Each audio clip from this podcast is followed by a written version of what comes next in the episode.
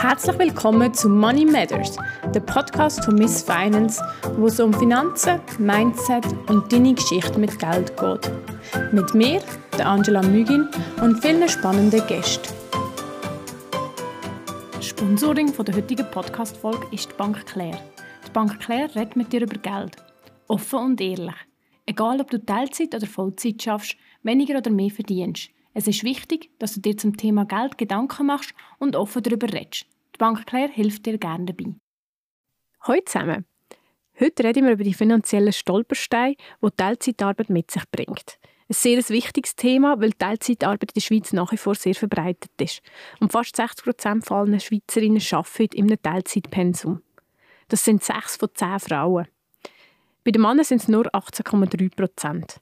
Es gibt verschiedene Fallen, wo man reintreten kann, wenn man sich entscheidet, Teilzeit zu arbeiten. Gewisse kann man aber auch sehr gut umgehen. Und was noch spannend ist oder wichtig zu wissen ist, Männer sind eigentlich von dem genau gleich betroffen, weil unser System einfach nicht auf das ausgelegt ist. Das System ist definitiv nicht perfekt und die Politik arbeitet daran, das zu ändern, aber die Mühlen malen langsam. Und darum muss man da selber auch noch ein bisschen proaktiv sich darum kümmern. Und da ist mir jemand aufgefallen, der auf LinkedIn sehr aktiv ist zu dem Thema und den ich heute eingeladen habe, Melina Schäuber. Liebe Melina, danke vielmals, dass du heute da bist und dein Wissen mit uns teilst. Ich weiß, dass du das Thema sehr lösungsorientiert auch siehst und ich freue mich, dass wir uns über das austauschen können. Aber vorher, wer bist du überhaupt? ja, danke vielmals für die Einladung, Angela. Es freut mich sehr, dass ich heute diesbezüglich mich mit dir austauschen darf und dass wir an den Zuhörerinnen und Zuhörern auch einige Tipps mit auf den Weg geben bezüglich Teilzeitarbeit. Ähm, Namen haben wir schon gehört. Ich bin 33, komme ursprünglich aus der Zentralschweiz, lebe aber seit vielen Jahren in Zürich. Ich bin seit 2004 im Finanzsektor tätig, beschäftige mich täglich mit der Börse, Geld und dem Wirtschaftsgeschehen. Ich habe angefangen mit der klassischen Banklehre und habe dann in diversen Positionen oder Stellen äh, in der Schweiz und auch im Ausland geschafft. Ich bin in der Kundenberatung, gewesen, hatte strategische Aufgaben und auch im operativen Bereich geschafft. Und seit rund drei Jahren bin ich im Portfolio-Management tätig, bei einer Vermögensverwaltung in Zürich, wo sich spezialisiert hat auf Anlage- und Vorsorgeberatung von Privatpersonen und institutionellen Kunden. Sehr spannend. Wir reden heute über Altersvorsorge, unter anderem in diesem Bereich ähm, von der Teilzeitarbeit und es gibt bereits eine Folge, wo das alles im Detail erklärt ist. Äh, wenn ihr mehr wisst, wie das System genau aufgebaut ist, kann ich diese Folge empfehlen. Aber damit wir heute alle über das Gleiche reden und auch verstehen, könntest du, Melina, uns einen kurzen Abriss geben? Ja, selbstverständlich. Also das Schweizer Vorsorgesystem ist in drei Säulen aufgeteilt. Das fängt an mit der ersten Säule, das ist die AHV, IV und EO, also die Alters-, Hinterlassenen- und Invalidenversicherung, wo auch die Ergänzungsleistungen dazugehören. Und die hat eigentlich zum Ziel, dass der Existenzbedarf im Alter bei Invalidität oder im Todesfall sichergestellt wird. Dann haben wir die zweite Säule, BVG, ähm, vielen vielleicht besser bekannt als Pensionskasse.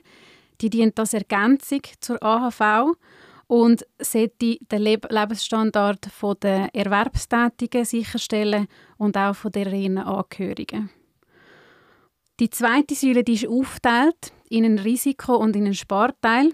Und im Risiko tut man vor allem die Invalidität, der Unfall, Krankheit oder Tod absichern. Und im Sparteil spart man für seine eigene Vorsorge. Und dann gibt es noch die dritte Säule, das ist dann die freie Vorsorge, die dient als Ergänzung zu der ersten und zweiten Säule, mit dem Ziel, dass man allfällige Lücken, die in der ersten und zweiten Säule entstehen, möglichst kann schliessen Und die ist dann aufgeteilt in die Säule 3a, die die meisten kennen, die gebundene Vorsorge, die zugänglich ist für Personen, die arbeitstätig sind und in der AHV versichert sind die ist jährlich maximiert. Also man hat ein gewisses Maximum, das man dort einzahlen kann und ist auch steuerlich optimiert. Und dann gibt es noch Säule 3b, das ist dann die private Vorsorge, die an allen in der Schweiz lebenden Personen zugänglich ist. Ähm, da gehört eigentlich alles andere darunter, wie zum Beispiel Konti, Wertschriften sparen und auch Lebensversicherungen. Also alles, was ich eigentlich irgendwo sparen frei ist ein 3b im groben Sinn. Genau. habe es schon erwähnt, alle die Säulen gehen eigentlich davon aus, dass man Vollzeit arbeitet oder auch das klassische Familienmodell lebt, ohne Scheidung.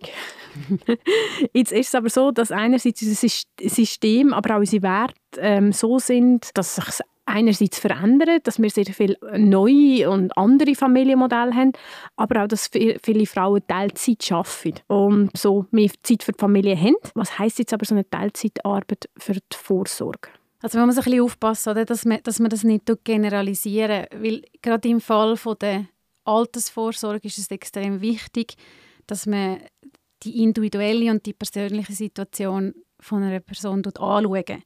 Weil vieles hängt auch damit zusammen, ist jemand alleinstehend, ist man verheiratet, ist man allenfalls in einem Kombinat, hat man eine Scheidung hinter sich, sind Kinder vorhanden, bekommt man Unterhaltszahlungen und da hat jeder eine andere Lösung. Oder? Aber grundsätzlich, was man zum Beispiel in der AHV kann sagen wenn man Teilzeit arbeiten tut, dann hat man weniger Lohn. Sprich, man hat weniger Lohn, der in der AHV versichert ist. Und das führt einfach dann zu einem Risiko, dass man eine Rentenkürzung bekommt. Also in der Schweiz ist es so, damit man eine volle AHV-Rente bekommt, das ist im Moment sind das 2390 Franken im Monat, muss man eine lückenlose Beitragstour haben. Also das heißt für Frauen müssen 43 Beitragsjahre gezahlt haben und bei den Männern sind es 44 Jahre.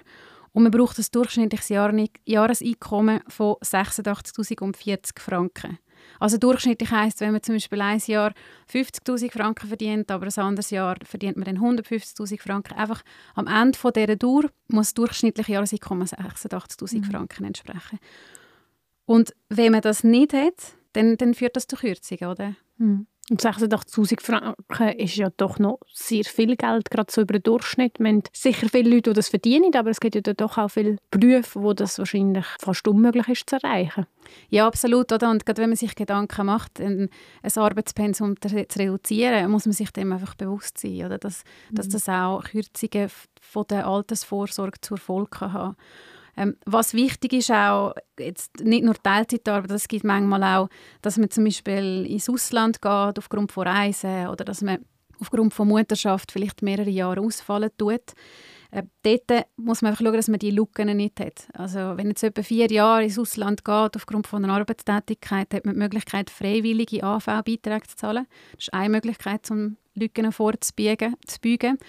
Oder man kann fünf Jahre im Nachgang die Lücken auch schließen. Und das ist sicher empfehlenswert, dass man regelmäßig, also zum Beispiel alle fünf Jahre, mal so einen AHV-Ausweis bestellen tut. Das kann man machen, indem dass man auf Google einfach AHV-Ausweis bestellen eingibt und das dann bei den kantonal zuständigen Ausgleichskassen nachfordert. Und dort sieht man dann auch, ob man Lücken hat.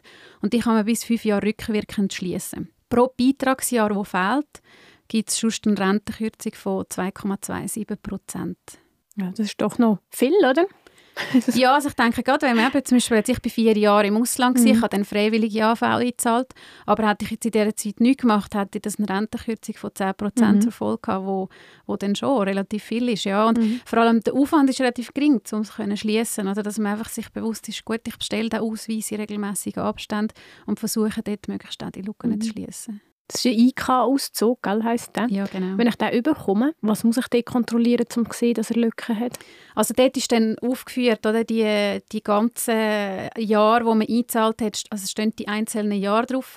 Und dort steht auch, bei welchem Arbeitgeber dass man tätig war. Das sieht man dann. Oder jetzt eben, bei, mir Fall, bei meinem Fall, ich war vier Jahre im Ausland, war, dann steht dann einfach dort Melina Schäuber anstatt mhm. ein Arbeitgeber würde man auch sehen, wenn ein Arbeitgeber zum Beispiel nicht eingezahlt hat. Oder? Genau, ja. Also es ist so oder so empfehlenswert, dass man das macht, um mal schauen, dass der Arbeitgeber dann effektiv die Beiträge gezahlt hat. Und wenn dem nicht so ist, dann unbedingt auf den Arbeitgeber zugehen das, und das thematisieren. Mhm. Genau, und ähm, dann, also im nächsten Schritt ist natürlich die Pensionskasse. Auch dort äh, gibt es gewisse Stolpersteine oder beziehungsweise Auswirkungen Dort ist es einfach noch mal so, dort ist es äh, noch viel individueller als bei der AHV, weil das ist sehr stark abhängig vom Versicherungsplan, wo man hat.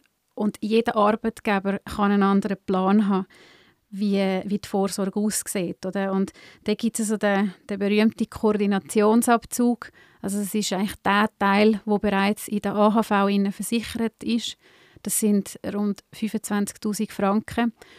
Das heißt zum Beispiel, wenn jetzt jemand 100'000 Franken verdient, dann äh, werden im, in der Pensionskasse 25'000 Franken abgezogen und in der Pensionskasse sind dann lediglich die 75'000 Franken versichert.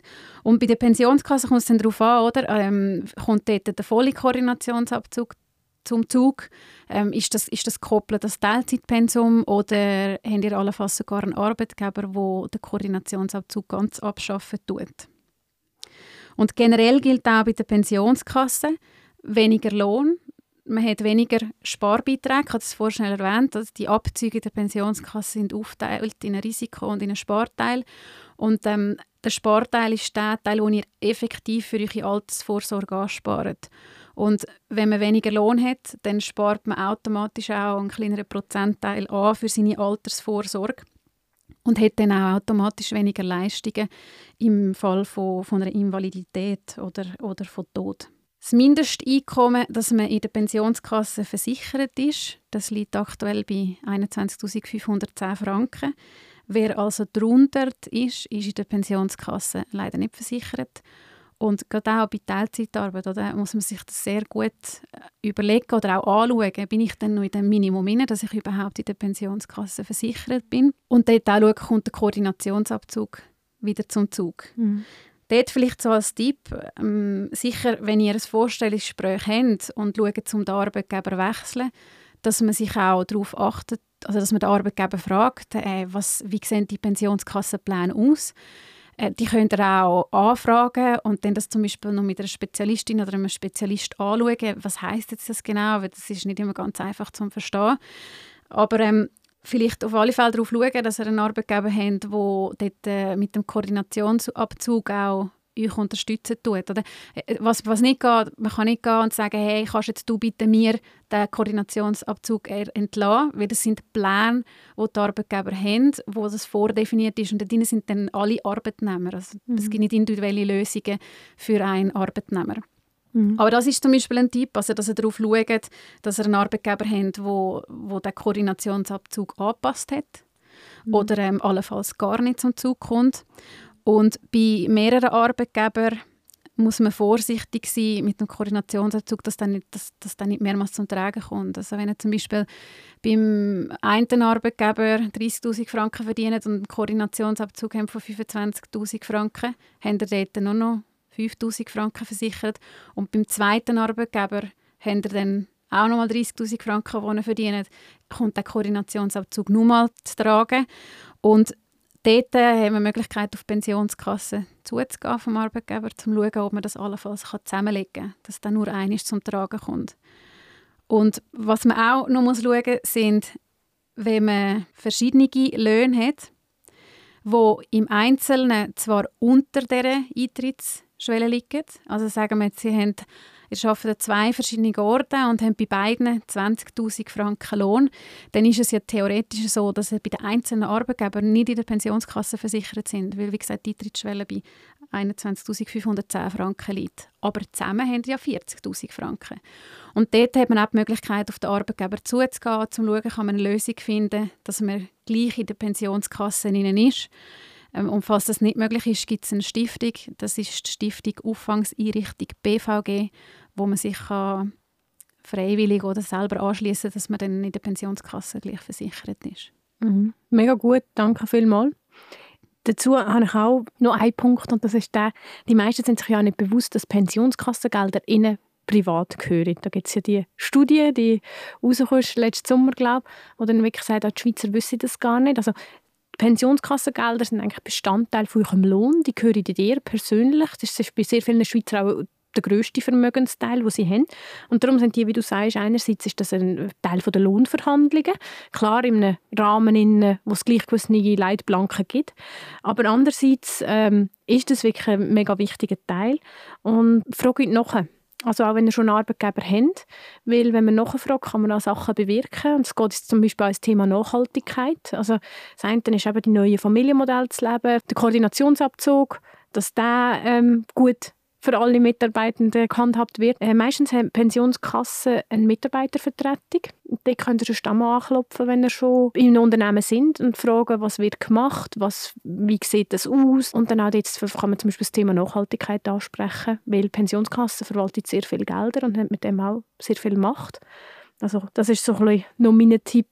Frage nachher, weil Nachfrage generiert meistens doch noch etwas, wenn man weiß, dass die Leute ein Bedürfnis danach haben, eben nach äh, neuen Regelungen, nach nachhaltigen Regelungen. Ja, und ich glaube, also gerade das, was du vorher angesprochen hast, oder? das ist ähm, Pensionskassengeld, das sind effektiv die grössten Sparbeiträge, die wir haben und vielen Leuten ist das gar nicht so bewusst.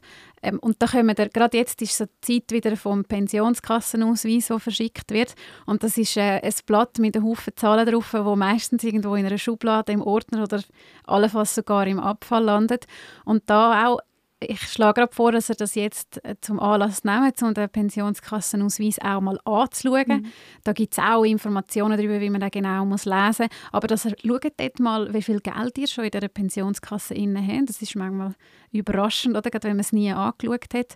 Und dann sehen ihr auch, wie, wie das zum Beispiel versichert sind. Mhm ob ihr den Ko Koordinationsabzug haben oder nicht. Oder? Ja. Weil es gibt wirklich coole neue Arbeitgeber, die den nicht mehr haben, was man auch mal muss positiv erwähnen muss. Was heisst, dass der Arbeitgeber nämlich mehr zahlt, als er mhm. eigentlich müsste. Ja. Genau. Und wenn ihr so einen habt, dann herzliche Gratulation. Ja. genau, so nehmen wir jetzt an, ich möchte Teilzeit arbeiten, ich entscheide mich bewusst dafür, was kann ich denn machen, dass es möglichst optimal ist. Ja, also ich glaube, wie ich vorher schon erwähnt habe, das Wichtige ist, bevor man das Arbeitspensum reduziert, dass man sich Gedanken macht und das auch anschaut, wenn nötig, mit Spezialisten. Was heißt das für mich finanziell vor allem? Weil, logisch, ich finde es auch lässig, wenn ich äh, einen, einen, Tag mehr frei habe, mich meinen Hobbys kann widmen Work-Life-Balance. Aber die finanziellen Folgen muss man halt auch anschauen. Also es ist wichtig, dass das, dass das ähm, dass man sich darüber informieren tut. Und dann generell, es gibt einen Haufen verschiedene Lösungsansätze, aber generell ist das Wichtige, Tönt euch über unser Vorsorgesystem informieren. Also schauen mal an, wie ist das genau aufgebaut. Ich, mit dem meine ich nicht, dass ihr Profi werden drin, weil, wie gesagt, für das gibt es Spezialistinnen oder Spezialisten, die euch könnt unterstützen und helfen Aber es ist schon hilfreich, wenn ihr ein wisst, wie das aufgebaut ist. Erste, zweite, dritte Säule. Was heißt das genau? Wo bin ich wie versichert? Wie gesagt, schaut euch mal euren Pensionskassenausweis mhm. an. Sitzt mal eine Stunde, zwei an einem Abend oder an einem Wochenende und, und macht euch schlau, wie sind ihr denn dort genau versichert? Mhm. Da vielleicht auch noch ein Gedankenanstoß. Die Empfehlung, die offizielle Empfehlung ist, mindestens 70 Prozent durchschnittlich zu arbeiten über die ganze Arbeitszeit, die man hat im Leben. Und das ist ja dann doch noch relativ viel. Weil wenn man die 70 Prozent erreicht, dann sollte man eigentlich gemäß der Theorie vorsorgetechnisch eigentlich okay dastehen. Mhm. Also das ist noch so eine Faustregel, die ich mit auf den Weg geben kann. Ja, genau. Ja, und dann, also gerade jetzt in diesem Zusammenhang auch, mal das Budget sicher erstellen. Um zu schauen, was habe ich heute an Einnahmen und Ausgaben? Gibt, habe ich überhaupt noch Sparquoten, wo übrig bleibt mit der heutigen Situation? Und was habe ich dann für Einnahmen und Ausgaben, nachdem dass ich das Arbeitspensum reduziere. Oder? Was, was heißt das genau? Vielleicht ist es dann auch so, äh, es sieht zwar gut aus, es lange, ich verdiene weniger, aber weil ich weniger verdiene, habe ich gewisse Versicherungslücken, die ich schließen will. Und tue das mit anderen Versicherungen, das kann man mit Versicherungen kann man das decken, die kosten dann natürlich aber auch wieder. Und ähm, ja, sich dort äh, auch die Zeit zu nehmen und eine Zeit, äh, um ein Budget zu machen. Mhm. Absolut. Und wenn es in einer Situation ist, wo er mit, mit dem Partner oder mit der Partnerin irgendwie, wo es um Familienplanung geht oder wo jemand zurücksteckt, damit die Kinder betreut sind und da auch wieder fallen, die Stolpersteine, wo man darüber redet, die gelten eigentlich nicht für eine Frau oder für einen Mann, sondern die gelten für Personen, die nicht voll ins System einzahlen, also Teilzeit arbeiten. Also wenn er jetzt entscheidet, dass der Mann daheim bleibt, bleibt und nur noch 50 Prozent arbeiten, hat es genau die gleichen Auswirkungen, wie wenn die Frau nur 50 Prozent arbeiten. Und da vielleicht auch mal zusammensitzen und ein bisschen innovativ denken. Du hast jetzt das Thema Budget erwähnt. Wie machen wir das mit den Finanzen? Zahlen wir alles 50-50 oder zahlen wir alles auf ein Konto und dann, was übrig bleibt, wieder auf privat, also persönliche Konten zurücküberweisen, oder? Man sagt, es haben nachher noch abzugefallene Kosten beide gleich viel Geld. Oder sagen wir, der, der 50 Prozent äh, arbeiten, zahlt auch nur 50 Prozent, also zahlt anteilsmäßig weniger von den Kosten. Der, der 100 Prozent arbeitet, zahlt mehr. Da gibt es sicher auch viele Sachen, man kann darüber reden oder? wo man ähm, im Vorfeld kann sein Modell finden kann, wo man auch ein bisschen outside the box vielleicht denken Ja, absolut. Also es ist extrem wichtig, dass man, also wenn man Teilzeit arbeiten tut und in einer Partnerschaft ist, dass man das gemeinsam besprechen tut und wie, wie du schon gesagt hast, Angela, gibt es einen Haufen innovative Lösungen. Ähm, eins zu eins also kann ich unterstützen, was du jetzt gesagt hast. Ähm, eine Möglichkeit ist zum Beispiel auch, oder, ähm, viel, ich höre das jetzt auch ab und zu, ich habe, kein, ich habe gar kein Budget mehr, um mit Säule 3a einzuzahlen. Und wenn, er, wenn, wenn das geht, das ist mir absolut bewusst, nicht jeder kann in die dritte Säule äh, einzahlen, weil es finanziell einfach nicht drin liegt. Aber da gibt es auch die Möglichkeit, wenn ihr als Frau oder als Mann 40 Prozent, 50 Prozent weiterarbeitet und ähm, der Partner oder Partnerin arbeitet 100 Prozent, dass ihr dort auch einen Ausgleich macht. Oder, der, wo, der oder die, die das Geld heimbringt, dass man sagt, wir versuchen gleich die Säule 3a auch von, von der Person, die daheim ist oder die vermehrt daheim ist, mhm so gut wie möglich können zu, äh, zu füllen. Absolut. Und ich meine, was auch nach wie vor ein Fakt ist, ist, dass es meistens Frauen sind. Oder? Das haben wir in den Zahlen gehört. Mhm. 60 Prozent, äh, wir haben es gesagt, ich glaube, nur Holland hat mehr Leute, die, also, die Teilzeit arbeiten. Ja, genau. Die Schweiz ist ein mhm. Land von Teilzeitarbeit. Stichwort 3a, kann ich mich auch nur einzahlen, wenn ich überhaupt arbeite. Ja, genau, das ist das, was ich vorher erwähnt habe. Oder? Das mhm. geht effektiv nur, wenn man arbeitstätig ist und in der AV versichert ist. Mhm. Ja, und was eigentlich, also grad, oder jetzt, was du nochmal sagst, wegen den Zahlen, die wir haben in der Teilzeitarbeit, also was ich auch, da bin ich selber ehrlich gesagt ein bisschen überrascht gewesen, dass in der Schweiz auch schon Teilzeitarbeit bei den unter 30-Jährigen stark am Zunehmen ist. Also bei den Frauen sind das mittlerweile 34 Prozent von unter 30-Jährigen, die Teilzeit arbeiten, bei den Männern sind es 19 Prozent und die Tendenz ist steigend. Und gerade wenn man die Zahlen so hört, das sind, das sind Haufen Personen, die sich die Gedanken machen. Und darum nicht vergessen, also vergessen nicht die finanziellen Auswirkungen. Mhm. Und auch hier wieder, bei den Finanzen kommt irgendwie immer so, kommt immer die Langfristigkeit ins Spiel, oder? aber Konsequenzen kommen eben nicht jetzt. Jetzt ist es vielleicht cool, nur 70 Prozent arbeiten oder 60, aber die Auswirkungen merkst du unter Umständen halt erst mit 65. Mhm. Und es ist jetzt spät, wenn sie merkst, um noch viel zu ändern, weil wir haben noch ein Rechnungsbeispiel vorbereitet, oder? aber es ist halt wirklich so, je früher dass du anfängst, umso besser und je mehr Geld dass du schon kannst früher auf die Seite tun, umso besser profitierst vom Zinseszinseffekt. Ja, total. Und da eignet sich halt Säule 3a sehr gut dazu. Also das, das, das, wenn man das kann, so früh wie möglich anfangen, auch wenn man nicht die Möglichkeit hat, den vollen Betrag einzuzahlen. Also schon kleine Beträge können da, können da grosse Summen ausmachen. Und da ein Beispiel, also wenn ihr zum Beispiel zwischen 20 und 30 monatlich 100 Franken einzahlt, also jetzt ja oder sei es eine weitere Wertschriftenlösung, die ihr habt, und dann eine jährliche Rendite haben von 6%, das ist sicherlich eher ein, ein risikoreichere oder eine aggressivere Strategie, die man dann fährt und mit einem Prozent Inflation rechnen tut, dann hat man am Ende von diesen 10 Jahren rund 15'000 Franken auf dem Konto. Und wenn ihr das Geld einfach auf einem Konto lässt, aktuell mit einer Verzinsung von fast 0%, ich habe jetzt da mit einer Verzinsung gerechnet von 0,0075 Prozent. Das ist so, dass die Banken im Moment noch zahlen.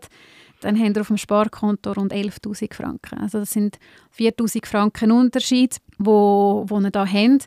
Jetzt tut sich das natürlich dann extrem aufskalieren, wenn man das mit höheren Beträgen rechnen tut. Das ist die Magie vom Zinseszins. Genau. genau. Also das ist der, der Zinseszins ist ja das eigentlich, wenn ihr investiert, kommen ihr auf die Investitionen Erträge über, Zinsen oder Dividenden. Und wenn ihr die dann wieder investiert, dann kommen ihr auf diesen Betrag immer weiter Zinsen und Dividenden über. Und so steigt dann eigentlich euer Kapital überproportional an. Mhm. Mit Geld, das ihr in dem Sinne nicht selber erwirtschaftet haben, sondern bekommen haben aufgrund von der wirtschaftlichen Entwicklung, von der Börsenentwicklung und von den Zins- und Dividendenzahlungen. Und unser Hirn hat mega Mühe mit dem überproportionalen Wachstum. Mhm. Ich kann nicht mal so sagen, mit dem exponentiellen Wachstum, doch, es ist mhm. gegangen. Obwohl wir das ja jetzt alle sollten verstehen nach äh, diesen zwei Pandemiejahren, ist es irgendwie so, dass unser Gehirn das nicht fassen kann. Und genau das kommt eben im Zinseszinseffekt auch, oder? dass das Wachstum kommt dann plötzlich so einen Schub über wo mega cool ist, ähm, wo aber für uns nicht immer so ganz einfach zu verstehen ist, warum das klappt. Ja, genau. Also das ist dann auch, wenn wir zum Beispiel das Rechnungsbeispiel von vorher nochmal nehmen, mit den gleichen Parametern, einfach anstatt dass er monatlich 100 Franken, 500 Franken auf die Seite tun, dann haben er am Ende des Tages oder am Ende von diesen zehn, ja, von diesen zehn Jahren ein Plus von 20'000 Franken gegenüber, wenn ihr, Anlage, wenn ihr eine Anlage habt oder eine Sparkontolösung habt, sind das 20'000 Franken mehr, auch wieder mit den gleichen Zahlen mhm. gerechnet. Und vorhin, schnell zur Erinnerung, haben wir 11'000. Ja, also das Plus war 4'000 Franken. Ja, sorry, genau. Ja. Und das sind jetzt auf 10 Jahre gerechnet. In Altersvorsorge rechnen wir eher mit 30. Ja, wenn wir jetzt sagen, wir rechnen äh, also 20 Jahre Beispiel, wenn ihr zum Beispiel zwischen 20 und 40 einzahlen, sei es jetzt in zwei oder Jahre oder in, in, in eine Wertschriftenlösung und dort auch wieder monatlich zum Beispiel 500 Franken einzahlen, ihren durchschnittliche Rendite haben von 6% und eine Inflation von 1%, dann haben ihr am Ende der Laufzeit wahrscheinlich, mit einer hohen Wahrscheinlichkeit ein, ein Totalvermögen von 203'000 Franken und wenn ihr das auf ein Sparkonto lönt, sind es rund 109'000 Franken. Also das ist ein Unterschied von 94'000 Franken. Also das zeigt also ein bisschen den Unterschied auf zwischen Sparkontolösung und, und Wertschriftenanlagen. Mhm. Danke vielmals, Melina, für das super Rechnungsbeispiel. Da es immer ein bisschen abstrakt ist, ähm, den Zahlen zu folgen, wenn man nur zulassen kann, haben wir das Beispiel auch noch in den Shownotes erwähnt. Da könnt ihr das nachlesen ein Punkt, wo ich so ein bisschen sage, jetzt 94'000 Franken, das klingt für uns noch mega krass viel. Überlege dir mal, wie viel er braucht pro Jahr zum Leben. Oder wenn dann die grossen Zahlen sind für uns auch relativ schwierig zu greifen. Und wenn wir jetzt über das Alter reden und eben auch immer davor reden, wir hätten vielleicht zu wenig, ist das so eine Angst und das ist vielleicht eine diffuse Angst. Das weiß man auch, dass die Schweizer das und die Schweizerinnen sehr bewegt, dass das eine der grössten Sorgen ist. Aber überlegt euch mal oder rechnet mal durch, wie viel brauche ich überhaupt pro Jahr. Und dann sieht man dann plötzlich so ein bisschen, wie lange länger das überhaupt äh, wir haben. Wir werden immer älter. Das ist sehr schön. Für die Altersvorsorge ist das eine grosse Herausforderung. Ja, absolut. Es geht eben dann halt wieder so ein bisschen Richtung Budget rein, oder? Dass man, dass man weiss, was die Einnahmen und die Ausgaben sind. Und äh, ja, vielleicht das ein bisschen auch in, in die Richtung Money-Mindset und Know-how aufbauen, oder? dass man sich wirklich mit dem Thema Finanzen auseinandersetzen tut und das, das ist immer so ein schwierig greifbar, wenn man so Zahlen hört, oder wie du gesagt hast, Angela. Und wenn man sich vermehrt mit dem Thema Finanzen beschäftigen tut, Know-how aufbauen tut, es auch mehr dort ansprechen im Umfeld, hey, was machst du genau? Oder äh, hast du ein Säule drin, investierst du das? Äh, auch mit, mit Leuten darüber reden, wo, wo, das, wo das vielleicht ein bisschen detaillierter verstehen. Wie gesagt, ich bringe mir das Beispiel mit Spezialistinnen oder Spezialisten euch dann unterhalten. Ähm, das, das ist einfach extrem wichtig. Ja, der Money Mindset, das ist so, oder der Know-how-Aufbau, ich bringe das immer wieder auch in meinem privaten Umfeld. Oder? Ähm, einige wissen es schon, ich bin ein riesen Fan von AirPods. Sind ich die zugehört, höre ich nur noch Podcasts und Webinars. Ähm, und zwar zu jeg jeglicher, also jeglicher Aktivität, beim Sport machen, beim Autofahren, dort vielleicht eher über Radio hören anstatt über die AirPods, beim Kochen, beim Putzen, wenn man auf dem Arbeitsweg ist. Und ich glaube, da hat jeder findet 30 Minuten, 40 Minuten am Tag Zeit, um sich dort auch ein bisschen Know-how aufzubauen an diesem Thema. Mhm. Absolut, ich auch sehr viel mit Podcasts oder immer noch bilde mich in allen verschiedenen Bereichen immer mit Podcasts weiter, weil es einfach so nebenbei geht, oder? Ich muss nicht noch her sitzen und noch genug wach sein, um zu lesen und das verarbeiten, sondern ich kann das nebenbei laufen lassen. Ich finde das eine sehr schöne Art. Der andere Tipp, den ich habe, ist, auch eure, eure sozialen Medien so optimieren. Also mm, ich weiß zum Beispiel, dass ich jemand bin, der sehr gerne am Abend auf dem Sofa sitzt und durch den Feed scrollt und ich habe einfach dementsprechend meinen Feed anpasst, dass ich etwas lernen wenn ich das mache. Weil ich mache es ja sowieso, sind wir ehrlich, das äh, habe ich noch ein bisschen Mühe, dann wirklich Social Media abzuschalten, aber ich habe jetzt nur noch Accounts, wo ich etwas lerne und ich konsumiere das zwar, aber ich habe nicht mehr die pure Unterhaltung zum quasi sehr komplett abschalten. Und gerade Podcast, aber wie auch Social Media ist das Ganze immer sehr snackable, also es ist so aufbereitet, dass ich eigentlich auch das mal einfach kann konsumieren und zum Beispiel Melina gerade auch die kam, finde ich sehr einfach, kannst, hast, hast, lesest fünf Minuten einen Post und weißt so viel mehr nachher, mhm. oder? Ja, und ich glaube, das ist auch wichtig, dass man sich über verschiedene Kanäle informieren, weil ja, es ist nicht immer alles Gold, was glänzt. Oder? Also es gibt auch da in den sozialen Medien gibt's, gibt's Fehlinformationen, Sachen, die nicht ganz stimmen.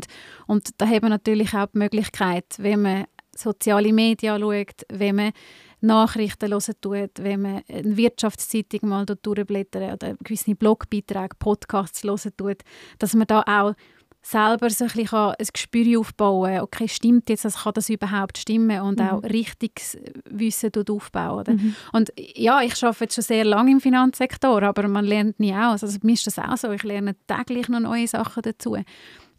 Und auch wenn ich, möglich, also wenn ich mich täglich mit der Materie auseinandersetze, auch ich höre Podcasts, ich schaue Nachrichten und, und lerne neue Sachen dazu. Also man lernt nie aus. Mhm. Was ist dein Lieblingspodcast? Ah, natürlich deine. yeah! Nein, ich höre, also ich höre diverse Sachen. Was ich sehr viel höre, ist ähm, «Echo der Zeit». Mhm. Das ist äh, ja, super am Abend, also das Wirtschaftsgesehen, man, man weiß, was man sieht oder man hört, was gelaufen ist am Tag.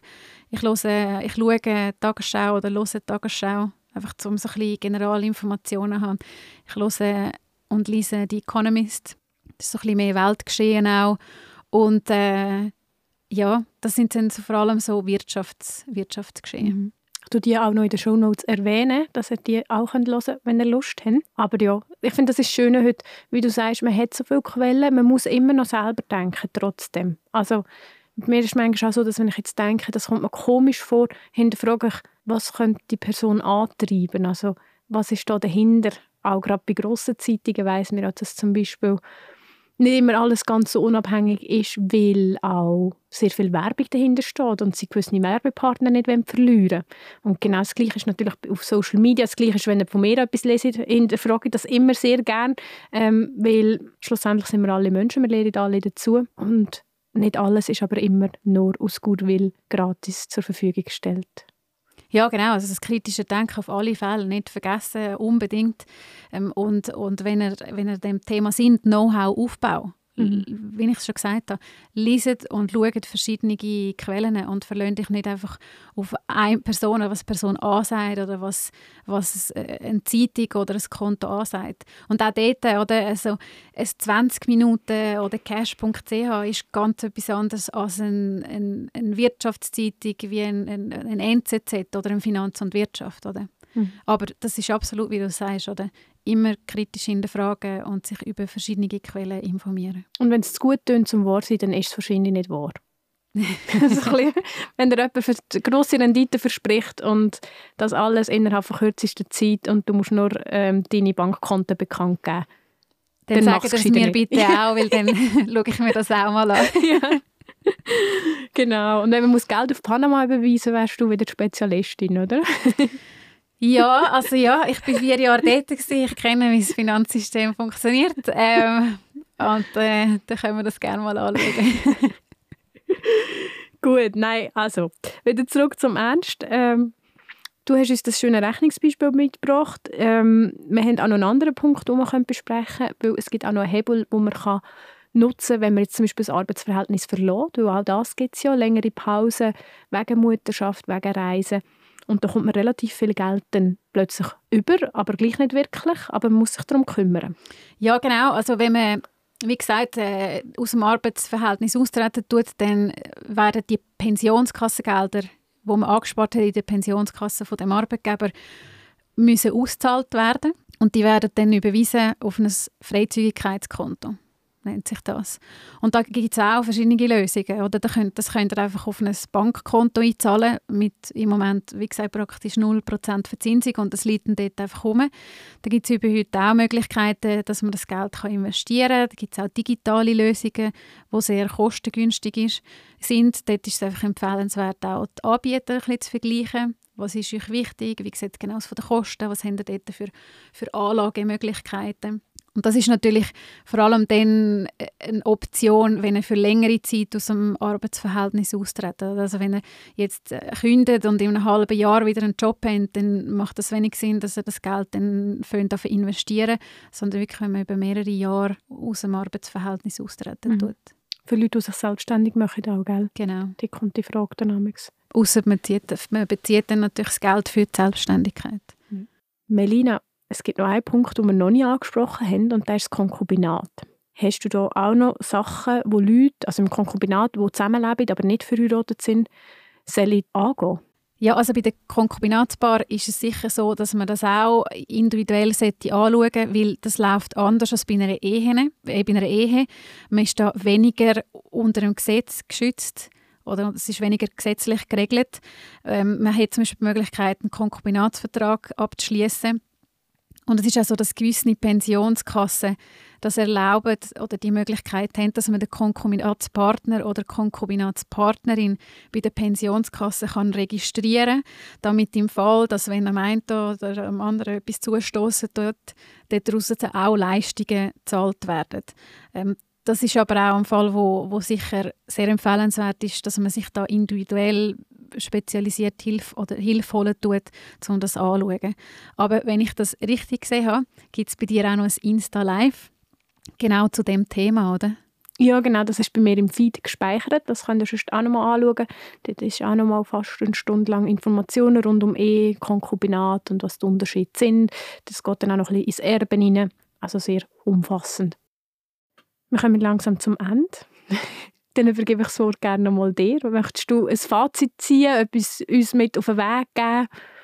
Ja, sehr gerne natürlich. Ähm, wie gesagt, Teilzeit ist äh, mega lässig für Work-Life-Balance, für weniger Stress, man hat mehr Zeit für Hobbys. Aber wichtig, wichtig, informiert euch über die finanziellen Folgen, die das hat.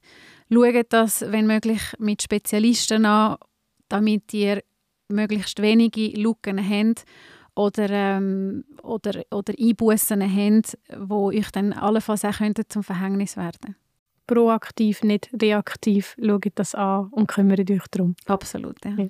Super. Danke vielmals, liebe Melina. Und wenn du jetzt deine Finanzen möchtest anpacken dann gang auf www.missfinance.ch-webinare, weil jetzt sind gerade meine Webinare wieder offen und es hat für jede Stufe das richtige Webinar. Ich freue mich, wenn du dabei sein Und tschüss zusammen. Money Matters, der Podcast von Miss Finance. Geldangelegenheiten, Geldgeschichten und vieles mehr immer frisch auf deine Ohren.